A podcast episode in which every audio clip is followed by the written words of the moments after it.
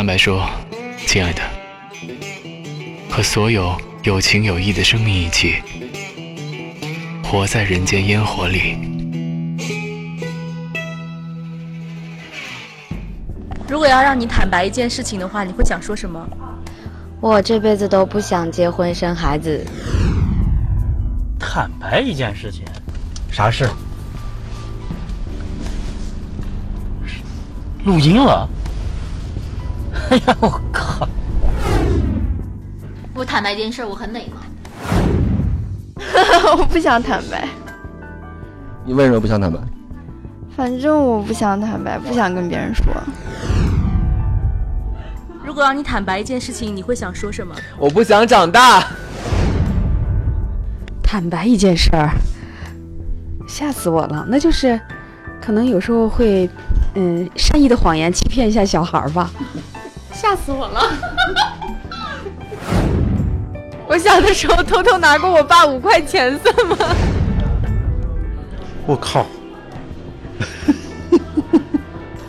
这啊，还啥事儿了？坦白一件事没有什么，我这人好坦白的。如果想要让你坦白一件事情的话，你会想说什么？一下懵了，有好多秘密不敢说。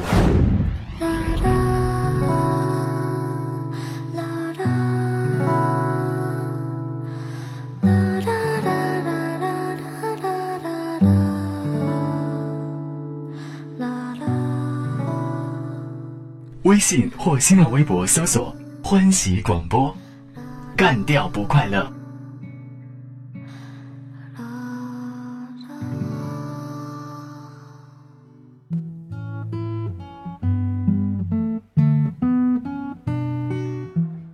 好的，各位小伙伴，呃，这个又见面了，这里是欢喜广播，我是阿郎，这是我们一档全新的节目，叫做《坦白说，亲爱的》。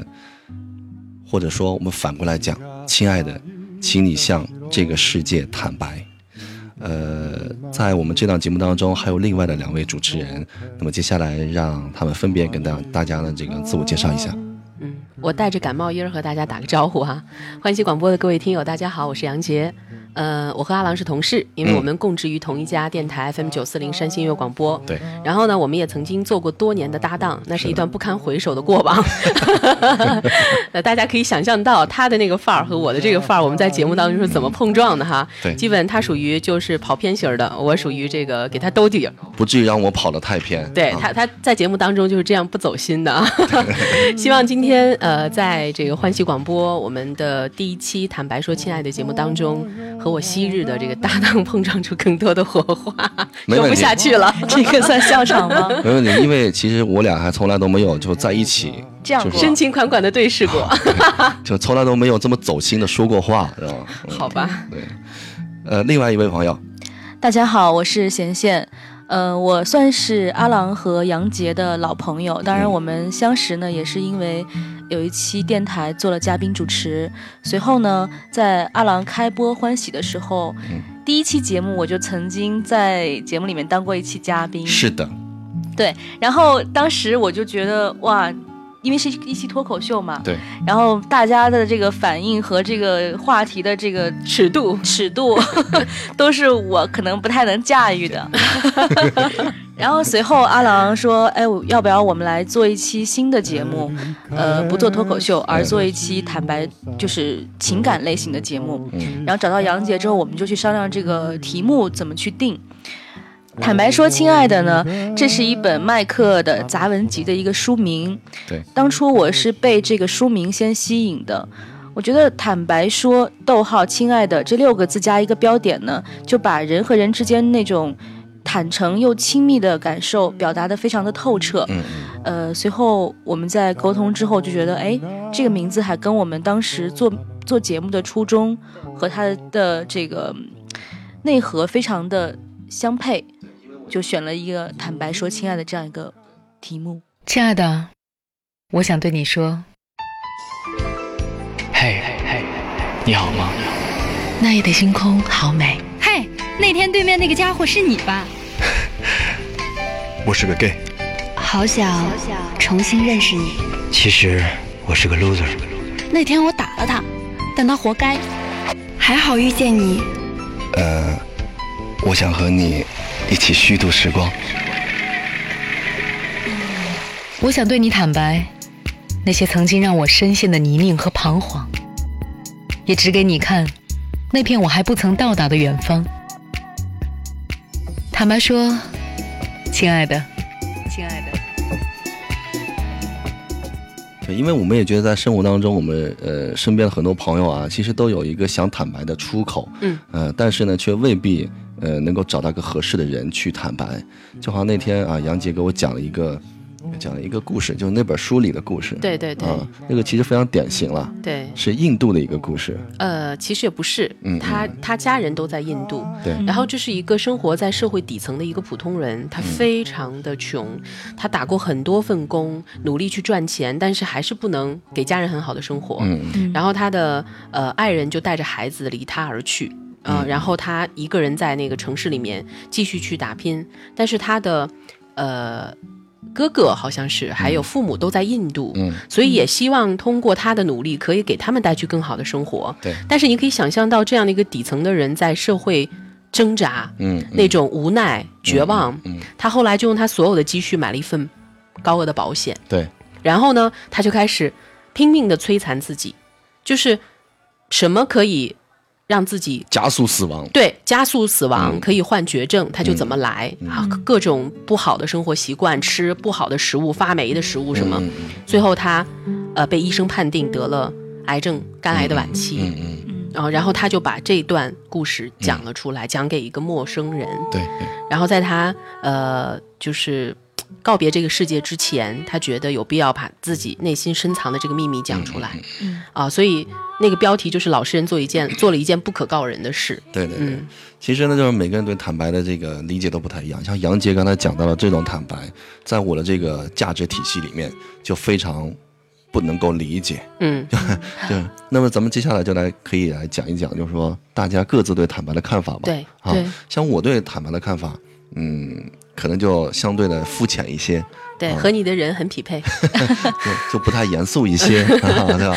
就是凡是我能够拿出来跟大家去坦白的事情，就是我认为可能有一些嘚瑟的成分，我想讲给你听，炫耀、炫耀、博眼球。博眼球这种。就比方说跟朋友们喝完酒之后，可能会吹吹牛，我认为这也是坦白的一种。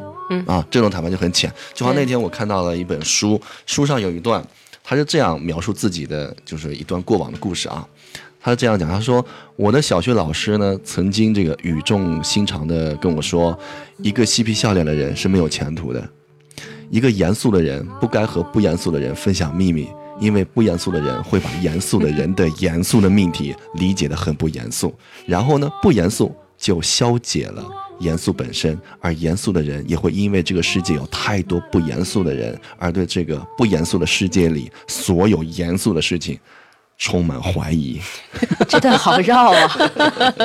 我特别想知道不严肃的人的人生是怎么样的。就是很娱乐啊。嗯其实我我我，其实我们内心也有一些，就是说很深的东西。嗯但是就我而言，我可能就不能够拿出来跟太多的人去分就享。这种属于打死你都不会讲的。对对对像阿郎对对属于就是于人于己的那对对对那那一类。你你把这种归为你的坦白。诶，对我把这种吹牛嘚瑟啊、炫耀啊，也归为 坦白，这是我的理解。或许他不对，好吧，你这个解读很奇葩。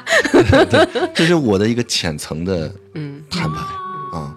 在你的人生当中，嗯没有过正儿八经的坦白的经历吗？倾诉，说实话，还真的是没有，没有，就包括家人、亲人、呃朋友，嗯，都没有过。好吧，嗯，他的故事绝对能写本书。对心里一定藏了很多很多不可告人的秘密。也许我 生想出前来的都是对，也许我生前没有坦白，没有跟任何人讲过。嗯我死之前我会写一本书，吓死你们！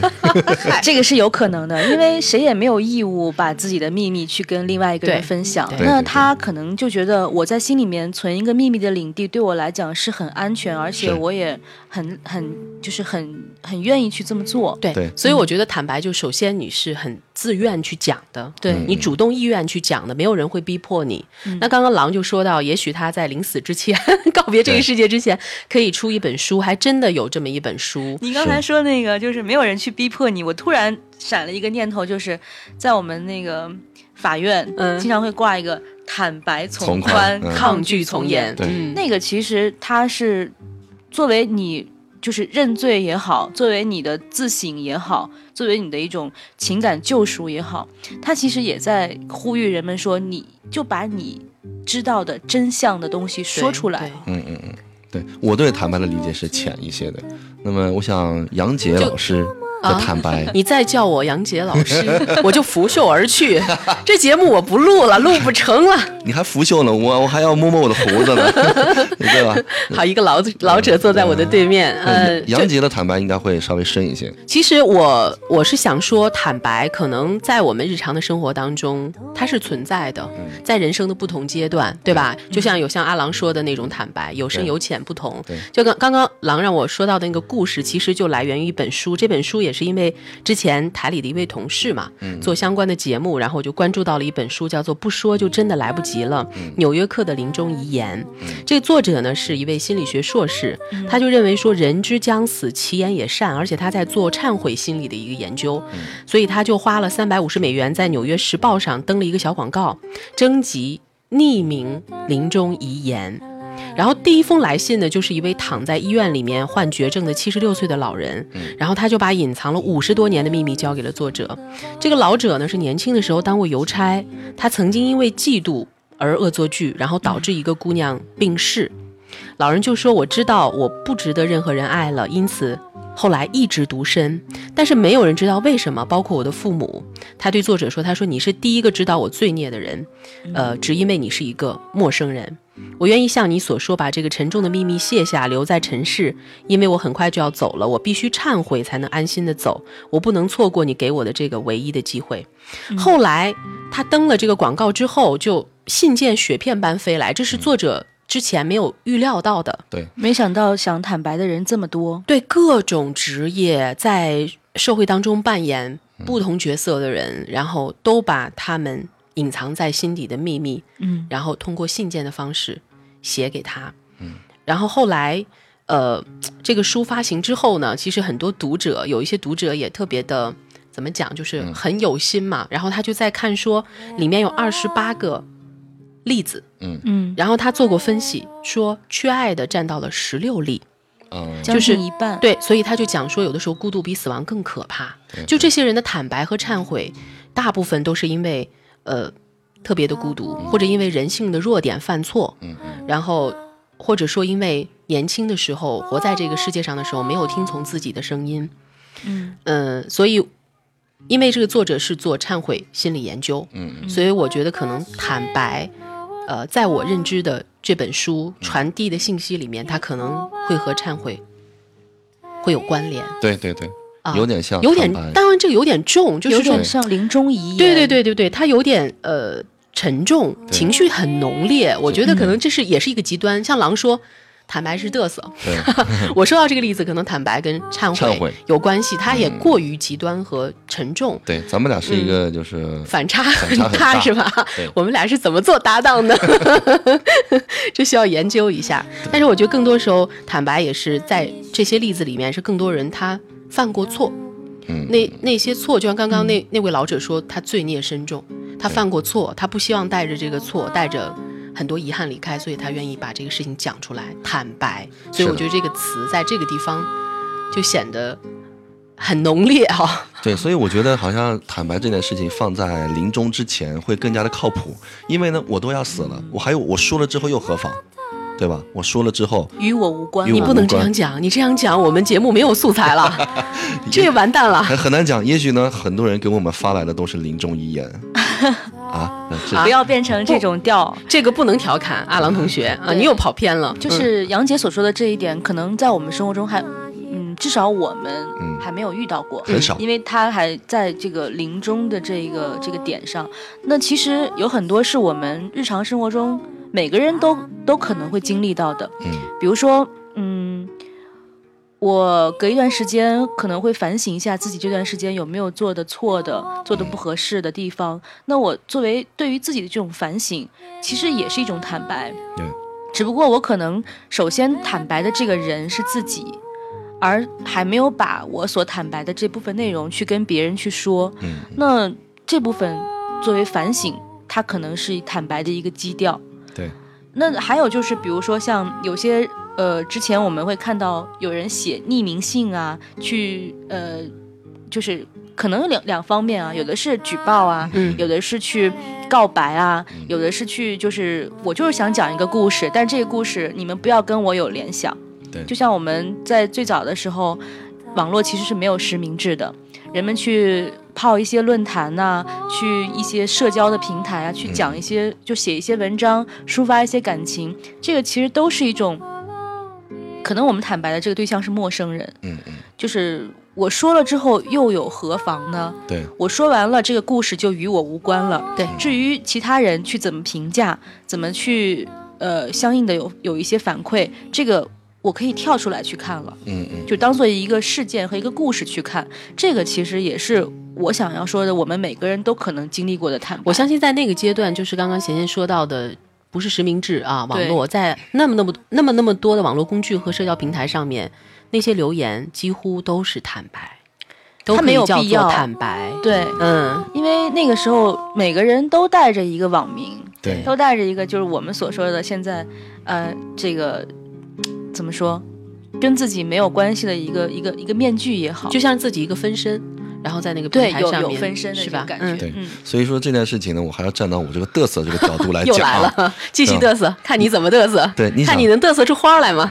呃，就是说我对坦白的理解，为什么是等于嘚瑟呢？你想嗯，在我们的生活当中，有千千万万的人，他们每天的生活里会遇到千千万万的事情，嗯可能这些事情就很有戏剧性。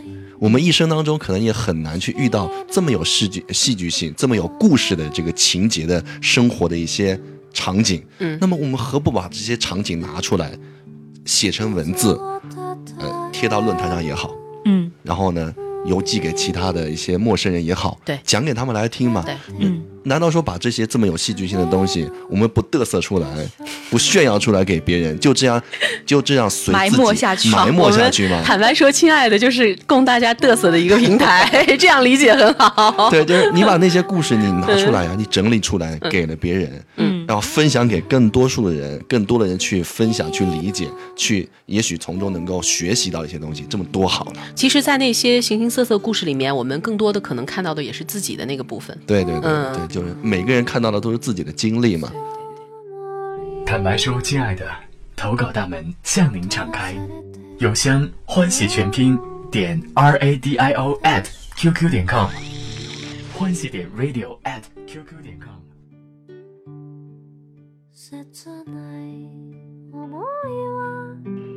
那么，所以接下来我们就是非常的希望哈，呃，这个手手机上的您，或者说是收音机前的您，听到我们这期节目的时候啊，能够呢也坦白，亲爱的，请向这个世界坦白。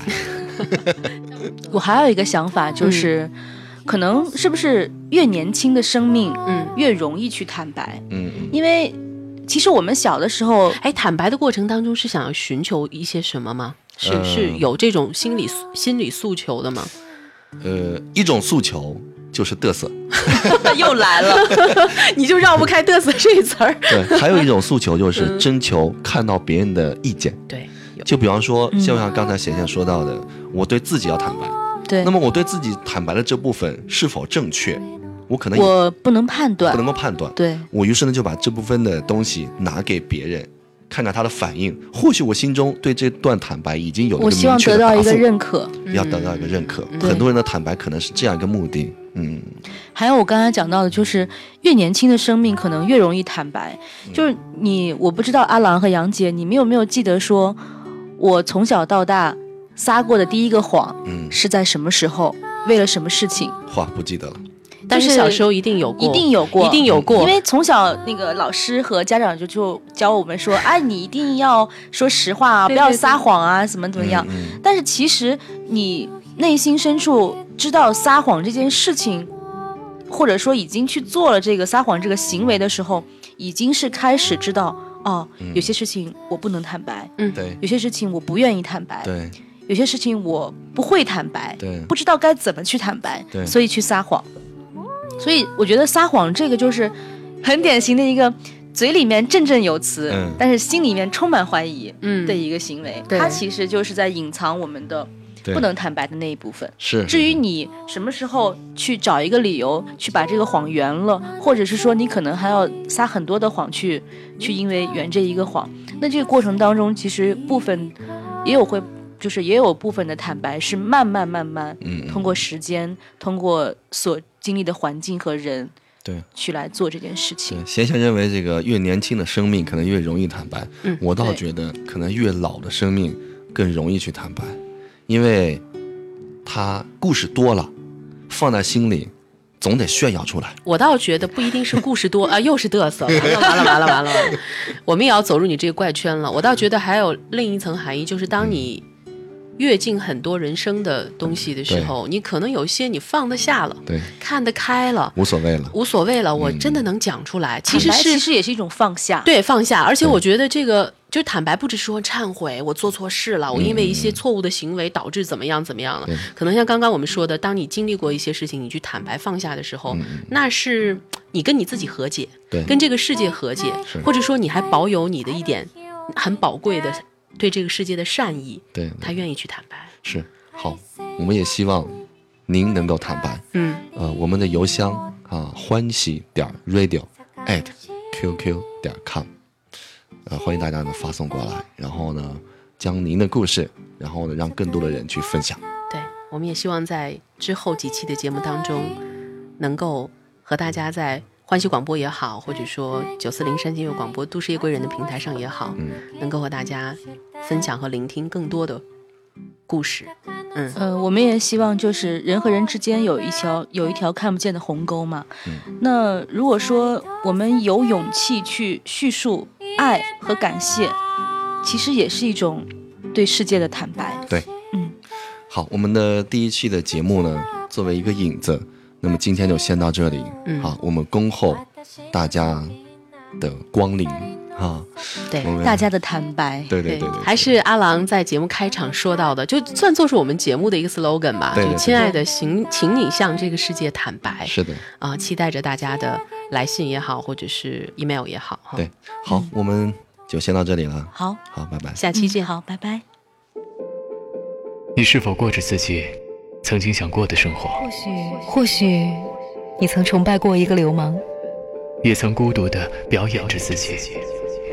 这世界每天发生着很多很多微小如尘埃的情感和秘密，只和当事人的你有关。无关的，我们无需也无法关注，因为我们自己也有无数随流沙而去的情感，来不及握住，来不及握住。但他们如此动人。坦白说，亲爱的，亲爱的，给今天的你，给今天的你和不曾磨灭的明天，明天。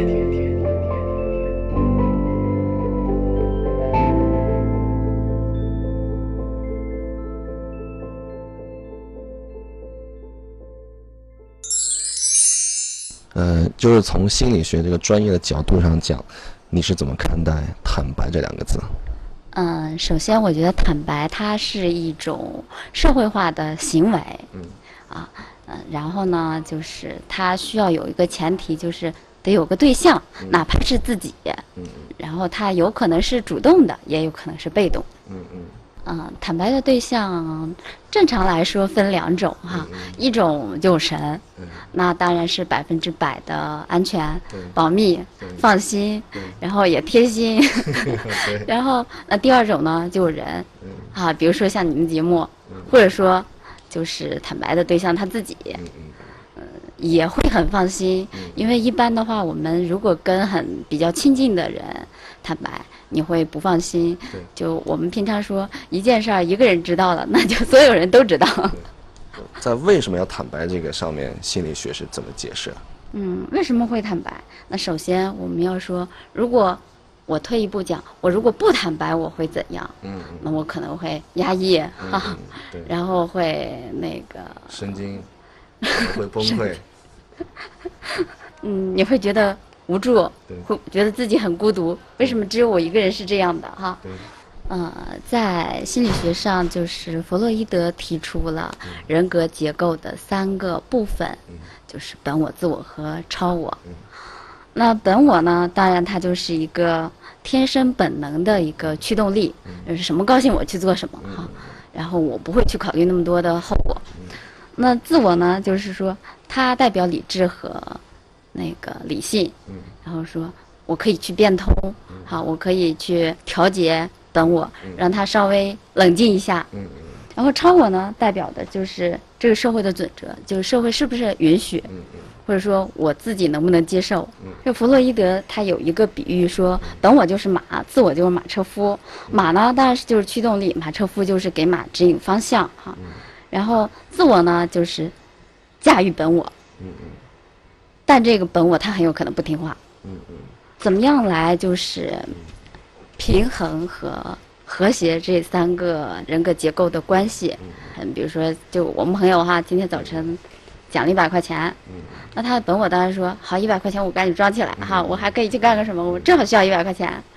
然后这个自我呢，他就说这钱也许别人掉了，你要不要还回去？那么自私。对，然后这个超我呢就说这当然不能捡，不是我们的钱，我们不能要哈。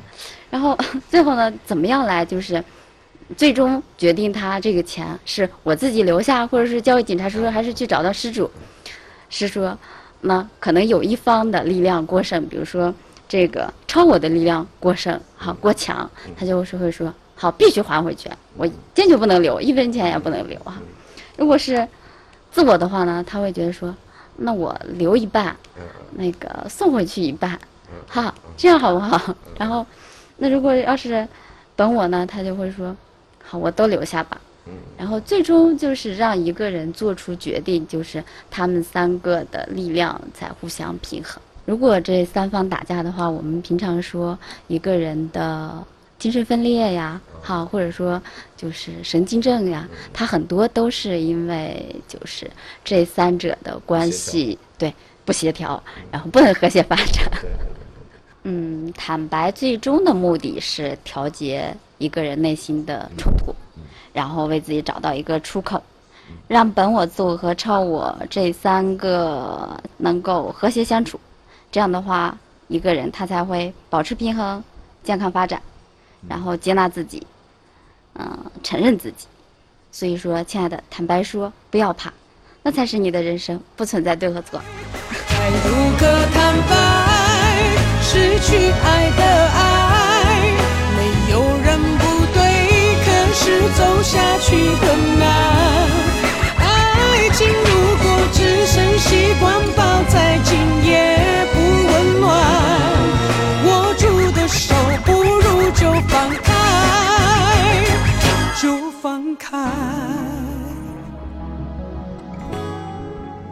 坦白说，亲爱的，投稿大门向您敞开。邮箱欢喜全拼点 r a d i o at qq 点 com。欢喜点 radio at qq 点 com。